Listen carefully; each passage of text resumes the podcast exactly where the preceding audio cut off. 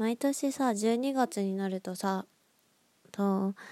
流行語大賞とか出るじゃないですか。ね若者の流行語大賞とかもあるじゃないですか。いろいろ。なんか、あげみとかあるじゃないですか。で、それをね、あの、ワイドショーとかいろんな番組で、あの、取り上げられると思うんですけど、で、それを、あの、毎年毎年見てて、なんか若干飽きてきたなって思ってて、なんか流行語とかは、知れるのはあのまあなんか1年を振り返るとしてなんか面白いなって思うんだけどうんなんだろう。若者の流行語に関してはなんかあの その若者言葉の特集とかもそうですけどなんか例えばアナウンサーの人とかが今年はこんな言葉がよく使われてました若者の中では使われてましたとかそうやって言われてで MC の人に「この言葉どういう意味か分かりますか?」みたいな例えばあの略した言葉だったりとかまあなんか全然違うところから持ってきた言葉のなんか意味が違うものだったりとかいろいろあるじゃないですか若者の言葉って。でそれをあのアナウンサーの人が MC の人に問題みたいにしてで、まあ、案の定ねその MC の方とかはおじさんとかが多いからと分からなくって「え何それどういうこと?」って言ってえなんかちょっとふざけな あのボケみたいなしてで「違います実際はこういう意味です」っていう正解を出してで「何それ?」みたいなあの普通に言えばいいじゃんとかなんかなんて言うんだろう。機嫌そうな顔をするみたいな。そのね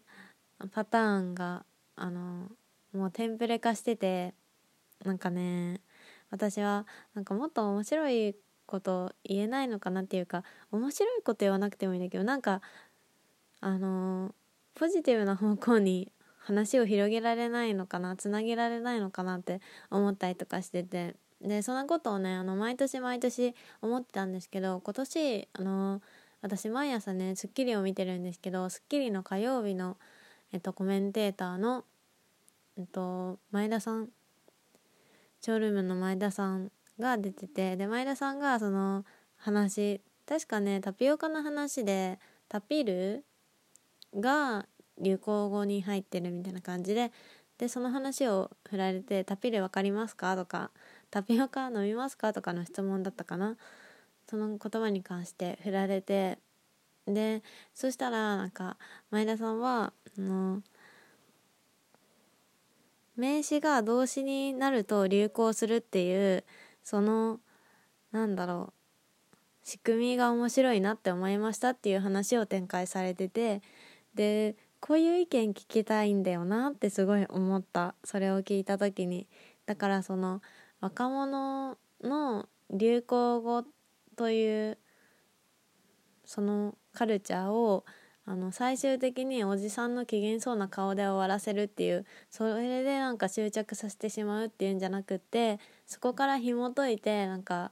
もっと新しい発想とかが生まれたりするのがなんか本来あるべきなんじゃないのかなって思ってまあそんなことを考えてました。なんかね若者の言葉とか若者のなんか目線ってすごく多分あれなんだよね。大きいものを持ってるんじゃないのかなって思うんだけどどうなのかな。でそんな感じで、えっと、今日は本題というかまあねゆるくまた話していきたい話があってねそれが中国の話なんですけど、まあ、今日はちょっとチャイナカルチャーというかチャイナブーム。今中国流行ってるよねやっぱり。やっぱりっていうかどうなんだろう。やっぱなんか夏ぐらいにめちゃめちゃあのチャイボーク中国メイクがあのすごい流行ってたイメージあって私もやってたりとかしたんだけど。で中国がね今年すごくじわじわ来た1年だったなって私は思っていて。でなんか中国ってものにあの本当に漠然となんだけど興味が持ち始めてで最近だとねあのカドラか下流ドラマわかんない。えっと中国語だとあのファーリューっていうらしいんですけど中国のドラマネットフリックスで見てたりとかなんかね面白いのやっぱり中国の文化とかを文化というかうん中国での当たり前を見るのが面白いなって思ってたりとかしてなんか今私が見てるドラマがねネットフリックスにあるんですけど「恋は不意打ちね」っていうドラマでで中国のね名前だとねなんだっけ両シャンランピーシャンとかだったと思う。でそう 私今中国語勉強してるからちょっとそういうのも覚えてみたりする。でまあそのドラマの中で、まあ、中国っぽいなって思ったのがそのドラマはあの学園ものなんですね。私まだ途中見なんだけどうん。なんか5話ぐらいまで見たかな。途中見でねなんか大学生か高校生かででなんかお金持ちの女の子がとお金持ちっていうことを隠して大学高校に侵入してあの普通の人たちと学ぶまあ、でもその学校が結構セレブな学校でみたいな感じなのね。でその中であの私がその面白いって思ったところがねあの中国の中国として面白いなって思ったのがなんかお金が足りないってなってその主人公の女の子が。でどうしようってなってなんか商売を始めるんですよ 自分で。なんか学校の子のなんか何でも屋さんになってでその後なんかどんどん進化してってその自分のお仕事が。でそれでなんか校内で仕事をするみたいな感じなんだけどなんかそれがねあのもし日本だったら多分あの一生懸命バイトしたりとかするだろうなって思ってでも中国なんだろう中国ってやっぱあの起業とかに対するなんだろう商売っていうものに対する意識があのとても高いっていうかお金を稼ぐことをなんか正義としてるというか何て言うんだろうやっぱ日本ってあんまり起業しようとかいう人いないじゃん。仕事自分で作り出そうっていう人いないじゃん。でもやっぱりその中国の人はなんかそういう商売がうまい、うん、っていうなんかそういう側面もあったりしてそういうところが物語に影響してるのかなとか思って面白いなって思って見てました。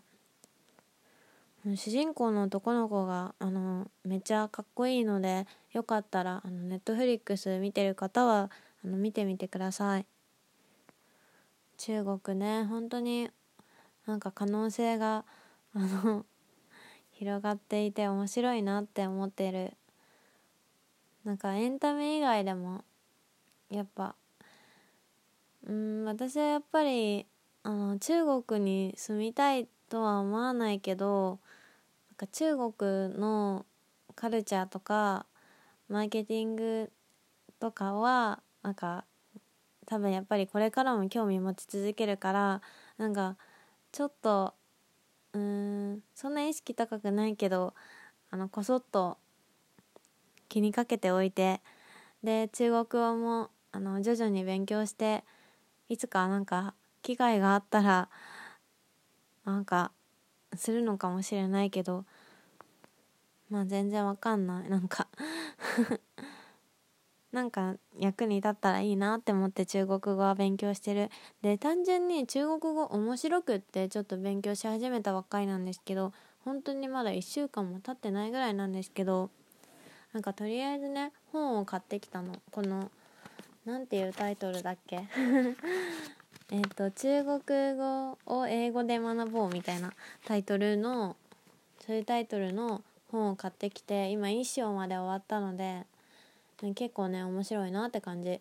なんか中国語全くねもう多分あの何にも分かんなかったの私中国語が。なんか知識ゼロの状態だったんでなんだろうな。面白いねやっぱり。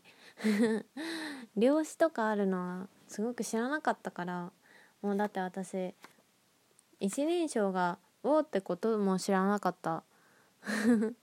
この「This is pen」も言えない状態からスタートしてるので、うん、全てが新鮮で面白い。で一通りこのなんだろうな。あの動詞の用い方とかまで来て日常の挨拶も練習したのであのもっとねあの